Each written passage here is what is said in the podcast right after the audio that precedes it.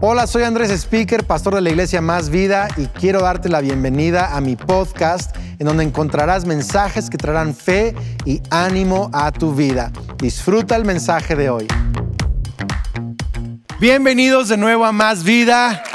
Estoy muy emocionado porque estamos en la serie Es complicado. Vamos a estar hablando a las relaciones, matrimonio, pero no solo matrimonio, amistades, eh, colaboradores en el trabajo, las relaciones en, general son complicadas, ¿no?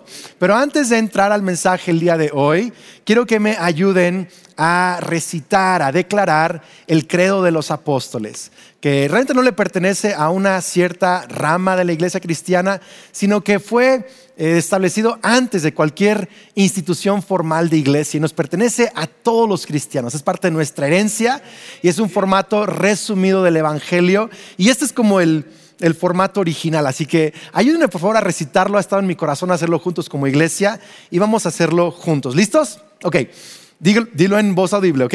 Creo en Dios Padre Todopoderoso, Creador del cielo y la tierra. Creo en Jesucristo, su unigénito Hijo, nuestro Señor quien fue concebido por el Espíritu Santo, nacido de la Virgen María sufrió bajo Poncio Pilato, fue crucificado, muerto y sepultado, descendió al infierno, al tercer día resucitó entre los muertos, ascendió al cielo y se sentó a la derecha de Dios Padre Todopoderoso. Desde allí vendrá a juzgar a los vivos y a los muertos.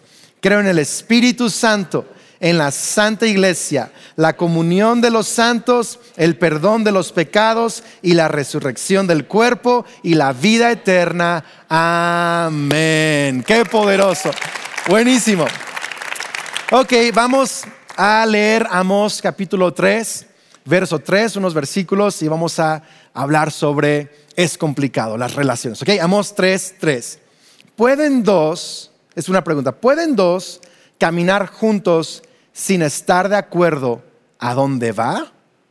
Verso 4, ruge un león en un matorral sin antes encontrar a una víctima. O sea, todas las respuestas son obvias. ¿eh? ¿eh? gruñe un león joven o un leoncillo en su guarida sin antes agarrar a su presa. Cae un pájaro en una trampa que no tiene cebo o que no tiene, eh, ¿cómo se llama? Ah, carnaza, eh, algo, ¿no? Comida, ok. Se cierra una trampa cuando no hay nada que atrapar.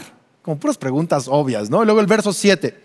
De hecho, el Señor soberano nunca hace nada sin antes revelar sus planes a sus siervos, los profetas.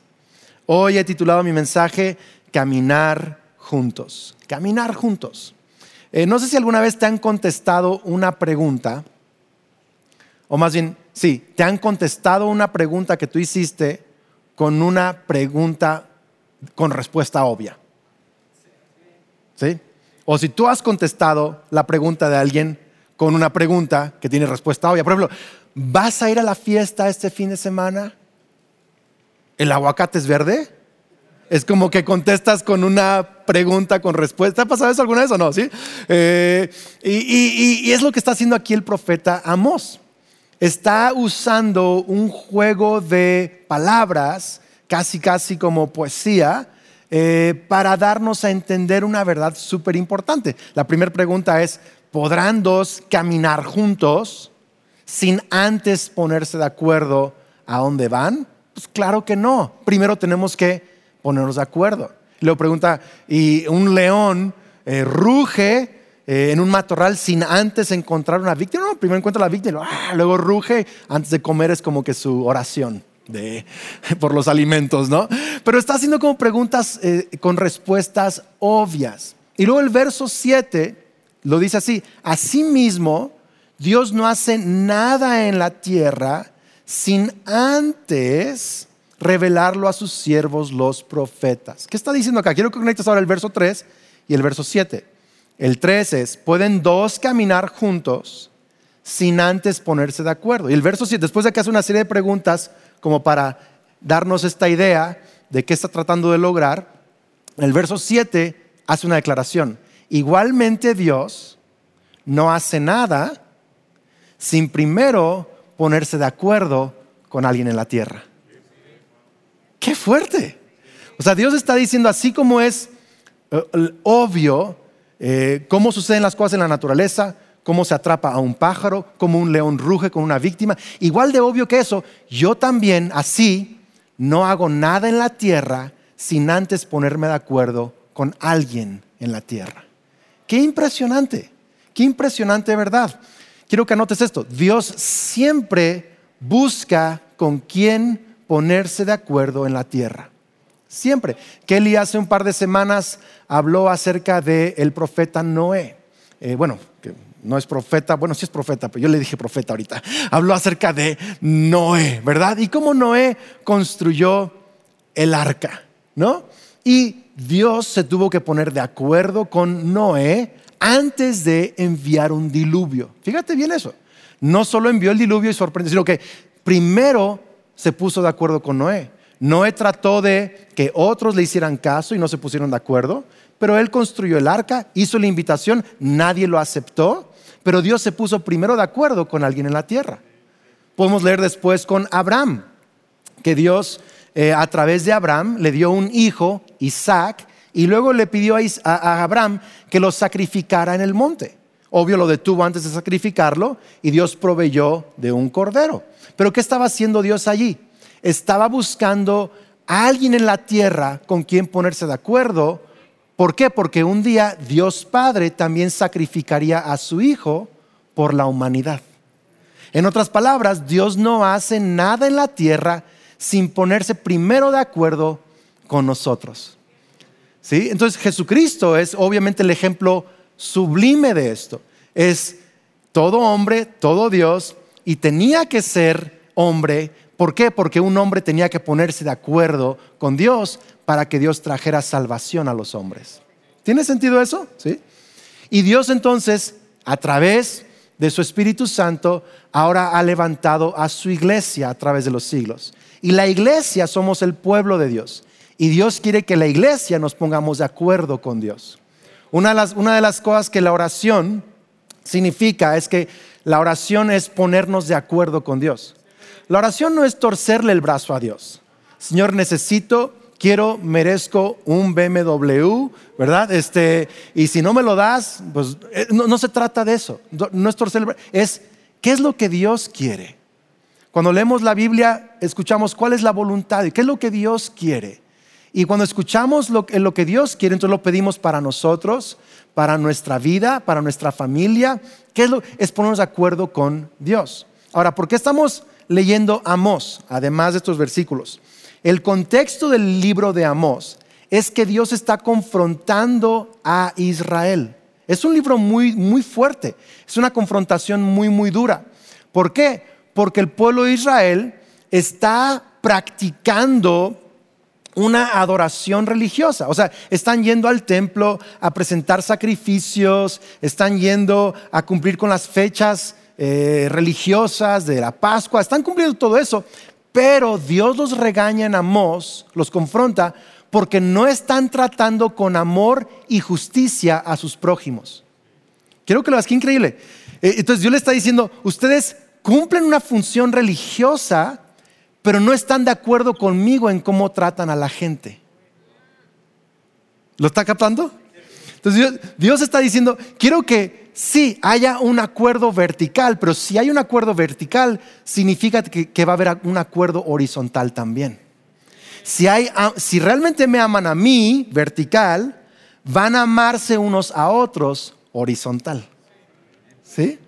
Entonces Dios está diciendo, dicen que están de acuerdo conmigo cuando van a adorar al templo, pero no están de acuerdo conmigo en la manera en que tratan a su esposa, a sus hijos, a sus empleados, a los pobres de la ciudad, a los huérfanos, a los necesitados. No están tratando a la gente de acuerdo a mi corazón. En otras palabras, podríamos decir, una relación con Dios debe mejorar mi trato hacia los demás. Si alguien dice, yo soy cristiano y yo amo a Dios, el, apóstol Juan lo dijo después en sus epístolas. Eh, si dices amar a Dios, entonces hay que amar a nuestro hermano también. Es eso. Fíjate, en 1 Pedro 3.7, 1 Pedro 3.7 dice, que tratemos con respeto a nuestra esposa para que nada estorbe nuestras oraciones. O sea, trata correctamente a tu esposa, relación horizontal, para que nada estorbe tus oraciones, relación vertical con Dios. Mateo 6, 14 y 15, en la oración del Padre nuestro. Señor, perdónanos nuestras deudas, así como nosotros que perdonamos a nuestros deudores. Fíjate, Mateo 5, 9. Los que hacen la paz horizontal, ¿sí? serán llamados hijos de Dios vertical. ¿Estás viendo esta onda? Romanos 12, 18. En cuanto dependa de ti y si es posible, vivamos en paz con todos. ¿Qué está diciendo aquí las escrituras? Está diciendo que si realmente queremos estar de acuerdo con Dios, se va a ver en nuestro trato con las demás personas. Un acuerdo con Dios es un acuerdo, estar de acuerdo con las personas o con los demás. Dices, Andrés, pero, pero espérate, no podemos estar de acuerdo con todos. A ver, ¿qué no puedo tener opiniones distintas? o convicciones distintas. O sea, tengo que estar, o sea, tengo que estar de acuerdo en las opiniones. No, no, fíjate bien, puedes anotar esto. Podemos tener una opinión o convicción diferente y al mismo tiempo una actitud de acuerdo. O sea, puedes opinar distinto a tu vecino, pero tener una actitud correcta de paz y de acuerdos. Puedes opinar incluso distinto a tu esposo, a tu esposa, a tus papás y aún así tener un corazón de acuerdo, en paz con las personas que te rodean. Hay una diferencia entre estar de acuerdo con opiniones y estar de acuerdo en tu manera de ver a la otra persona. Yo diría esto, tenemos que estar en paz con todos y de acuerdo con los que Dios me ha llamado a caminar juntos. Entonces, puedo estar en paz con todos, con el mundo, con quien sea, amigos, la escuela, cristianos, cristianos, conocidos, no, en paz con todos, pero de acuerdo con aquellos que Dios me ha llamado a caminar juntos.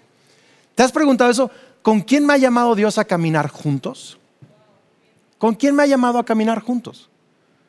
Tu esposa, obviamente. Tu esposo, obviamente. A tus hijos, tus padres quizá eh, gente en el trabajo, tu iglesia local, espero. ¿Sí?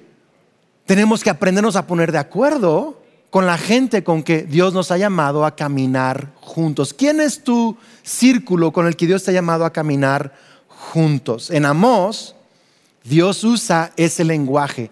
Pueden dos caminar juntos. Está hablando de él y el pueblo de Israel, pero se traduce en caminar también con otras personas.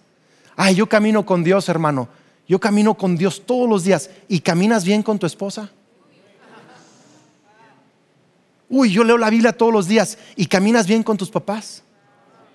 Sí, porque caminar con Dios es caminar unos con otros. Y para caminar juntos tenemos que tener una cultura de acuerdos.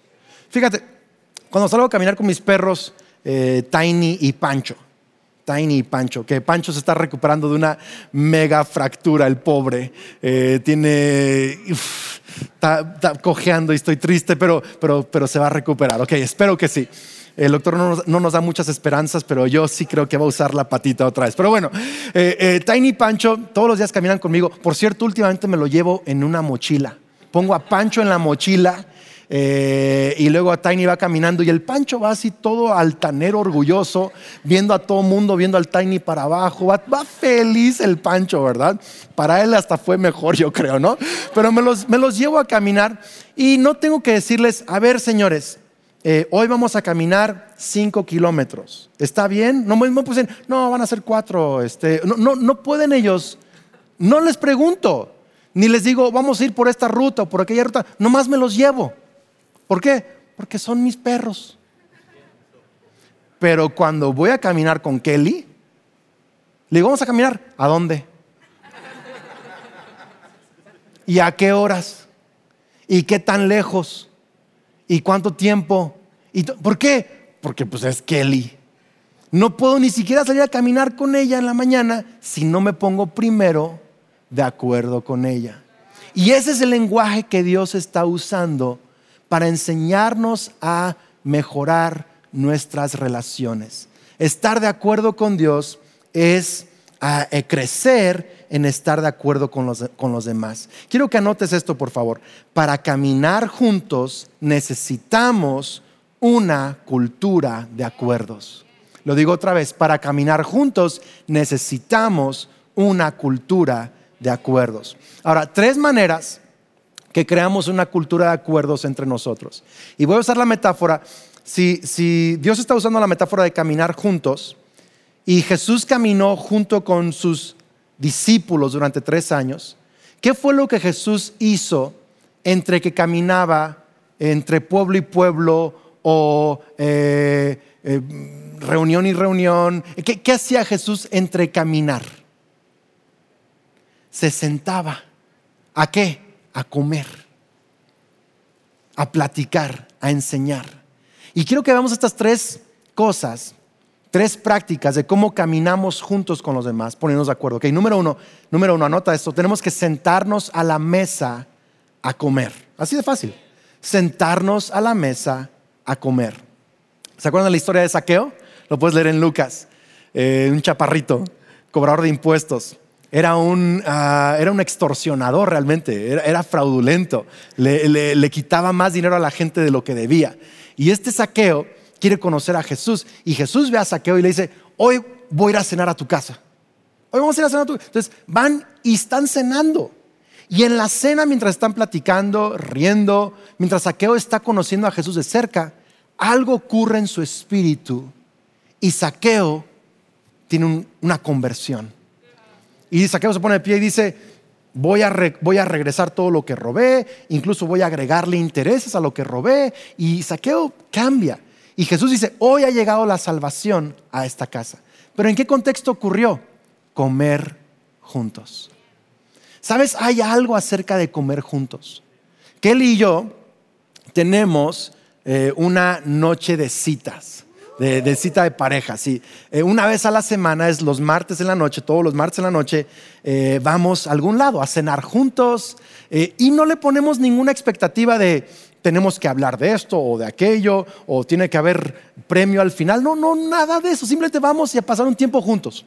A comer, a platicar, eh, a veces reímos un poquito, a veces lloramos un poquito, a veces simplemente nos ponemos al corriente de lo que está pasando, a veces solamente experimentamos comiendo un postre que no hemos comido antes, a veces, este, o sea, simplemente pasar un rato juntos. Y honestamente, esa práctica de estar solos, sin hijos, una vez a la semana, juntos, solo comiendo, nos ayuda a sincronizar nuestro corazón.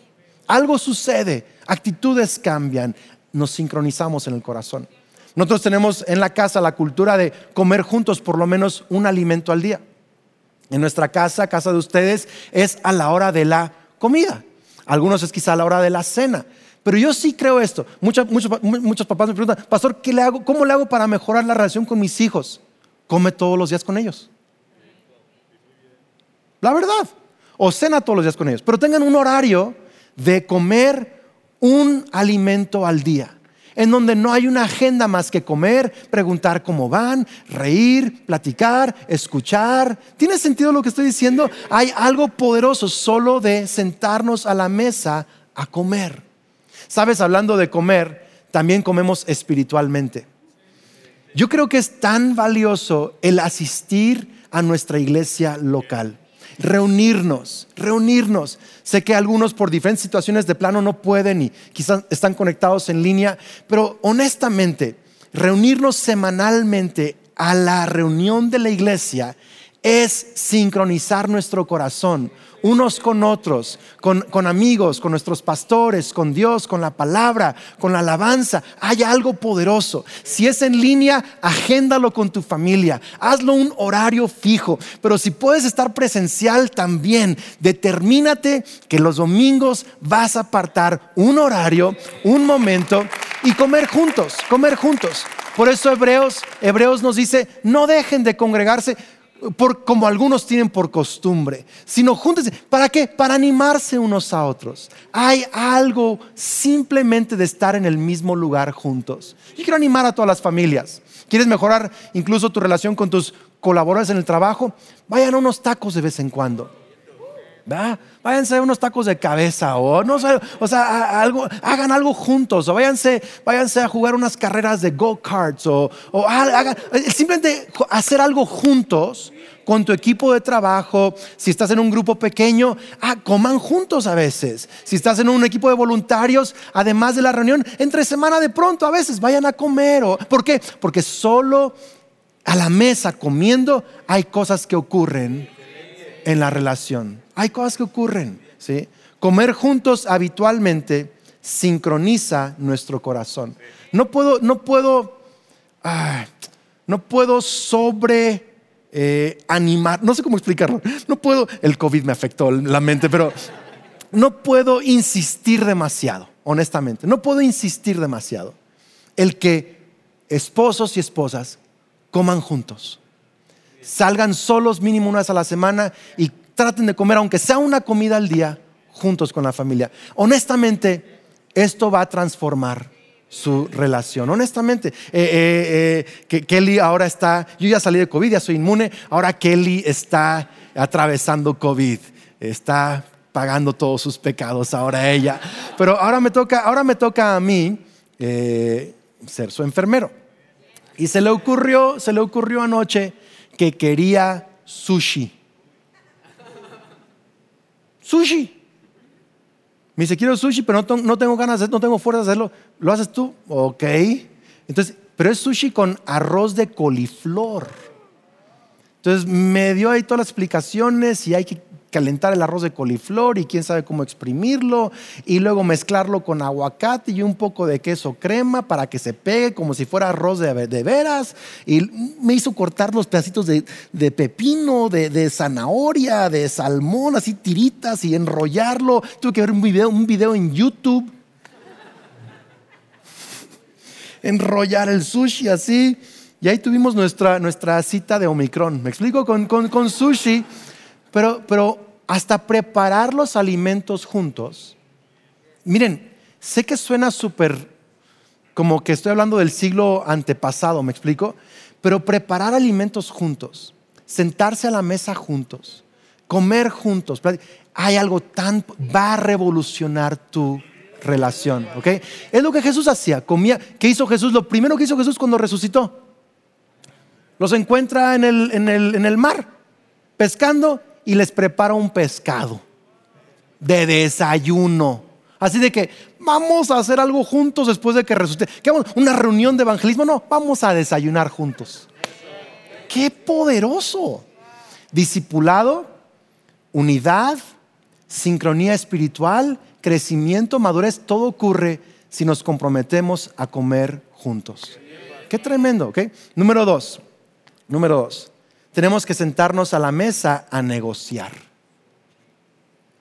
¿Qué, palabra tan... Eh, algunos, ay, negociar, sí, negociar. Sentarse a la mesa a negociar. Toda relación saludable está comprometida con negociar. No puedes tener una relación saludable si no estás dispuesto y si no aprendes el arte de la negociación. Kelly y yo negociamos, es, casi lo que hacemos todos los días. Nosotros tenemos una junta semanal con nuestra oficina y te pueden decir eh, eh, eh, nuestro equipo, asistentes, que lo, lo, que hacemos todas las semanas es coordinarnos nuestros calendarios, todas las semanas. Toda la semana, hasta como parte de nuestro, coordinamos nuestro, ¿qué, vamos a hacer el próximo y el próximo mes, y qué compromisos hay, y ministerio, y grabaciones, iglesia, qué viene, qué esto, qué el otro. Hasta de pronto Kelly se entera y yo me entero de cosas de una cita de doctor, de una. allí en la junta de trabajo.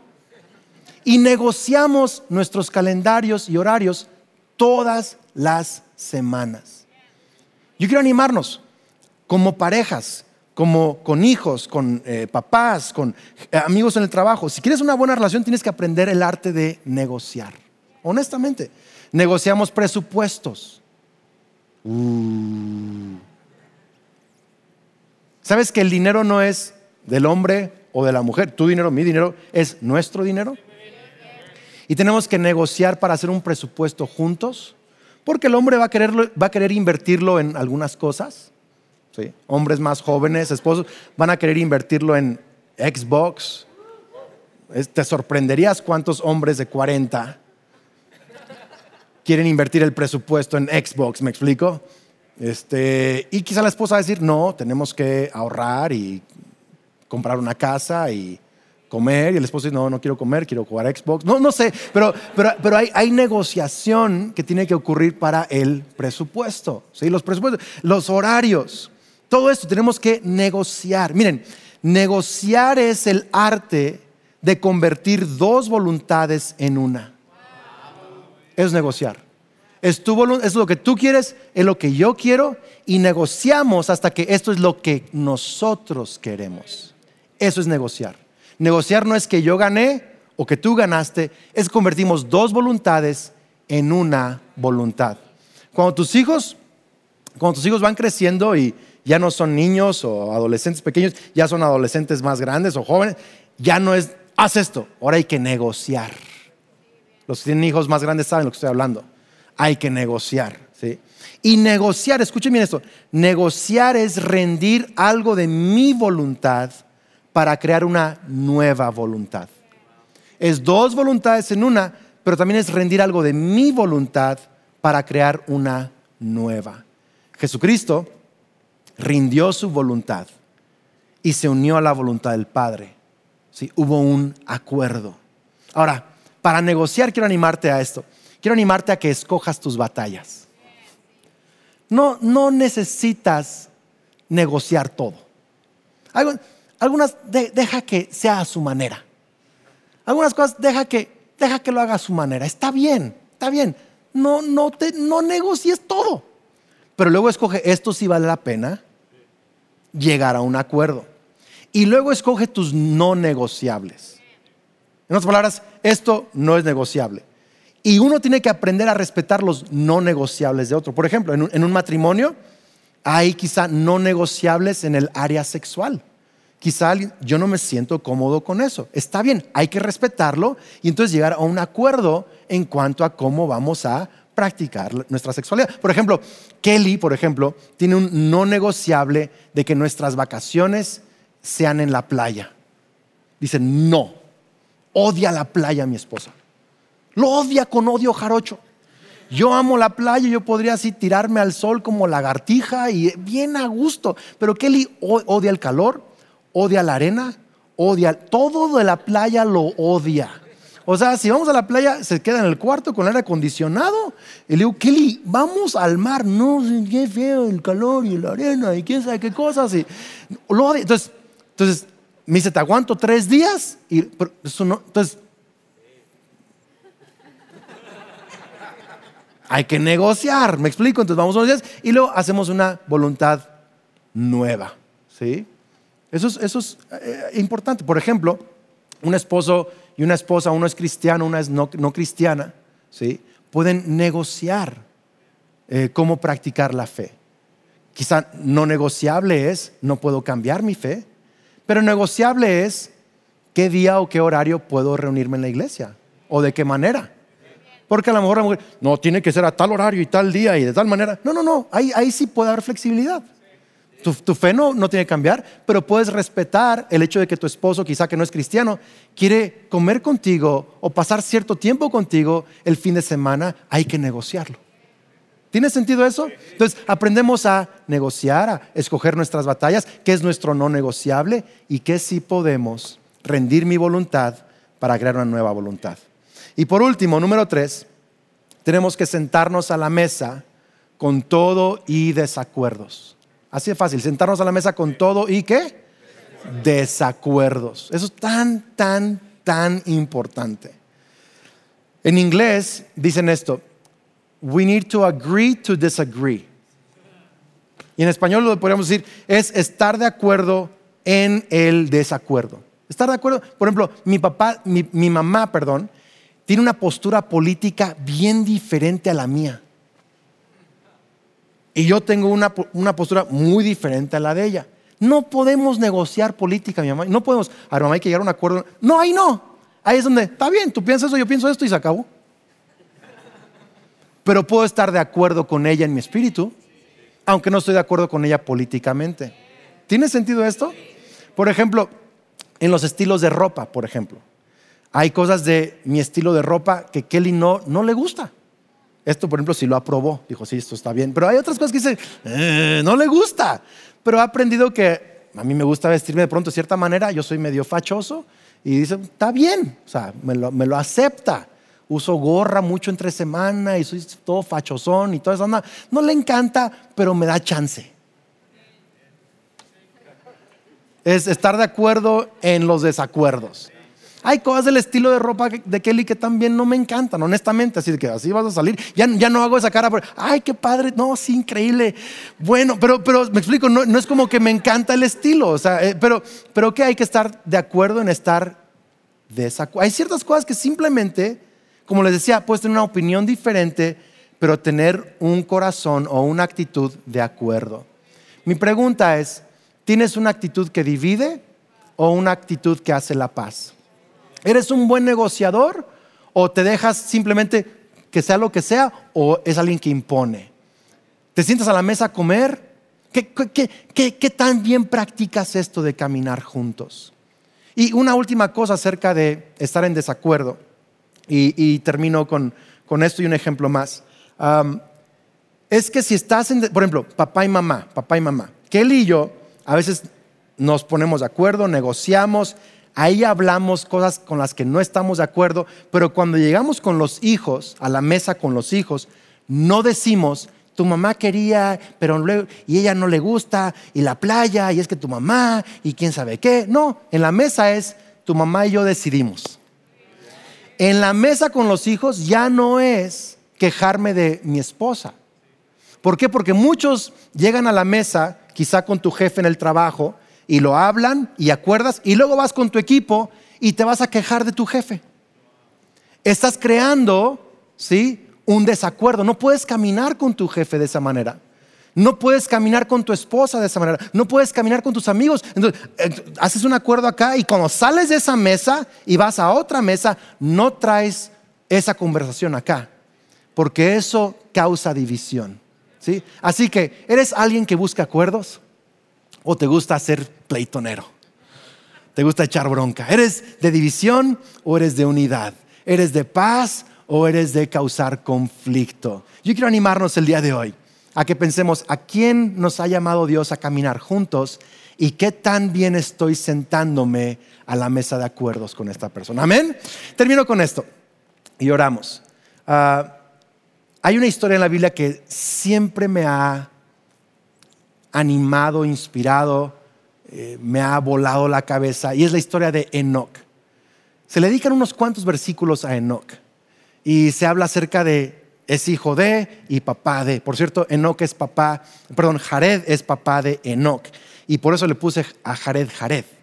Eh, porque Enoch, Enoch, dice, Enoch caminó con Dios. Está en Génesis 5:24. Enoch caminó con Dios y desapareció porque Dios se lo llevó. Así dice. ¿Cuál fue tu logro en la vida? Caminé con Dios. ¿Cuántos seguidores en Instagram tenías? Caminé con Dios. ¿Cuántas casas construiste? Caminé con Dios. ¿Qué tan lejos llegaste en la escalera del éxito empresarial? Caminé con Dios. O sea, la biografía de Enoch no fue más que caminó con Dios. Y era tan cuate de Dios que dijo, vente de unas conmigo. Es como que se lo, se lo, se lo llevó. Y este, este Enoch a mí me ha fascinado toda la vida. Por eso yo le puse a Jared Jared, porque yo, yo pensaba que Jared fue papá de Enoch. Yo decía, yo quiero que mi hijo sea líder o un padre espiritual con una generación que camina con Dios. Y yo quiero que cuando se llegue al final de mis días, mi biografía, el headline de mi biografía es Andrés caminó con Dios y Andrés caminó con Kelly. Porque si camino con Dios, camino con las personas. ¿Sí ves? Y Andrés caminó con Jared, y Andrés caminó con Lucas, y Andrés caminó con Sofía, y Andrés caminó con más vida, y Andrés caminó con Dios. Eso es lo que quiero de mi vida. Por cierto, una, una iglesia que camina con Dios y camina en acuerdos unos con otros, con su familia, con la iglesia, una iglesia, un cristiano así, estimula la imaginación de un mundo perdido para que vean lo que es posible cuando una persona camina con Dios. ¿Tiene sentido esto? Así que si decimos somos cristianos camino con Dios, que nos vean también caminando bien con las personas que nos rodean. Señor, te doy gracias por tu palabra. Eh, yo no sé, Señor, la situación y los retos y el contexto de cada quien, en cada campus, en cada casa que están conectados, quizá casados, solteros, hijos, papás, amigos, colaboradores. Pero te pido que nos ayudes a aplicar estos principios a cada área de nuestras vidas. Que nos ayudes a entender con quiénes nos has llamado a caminar juntos y que nos ayudes a crear una cultura de acuerdos.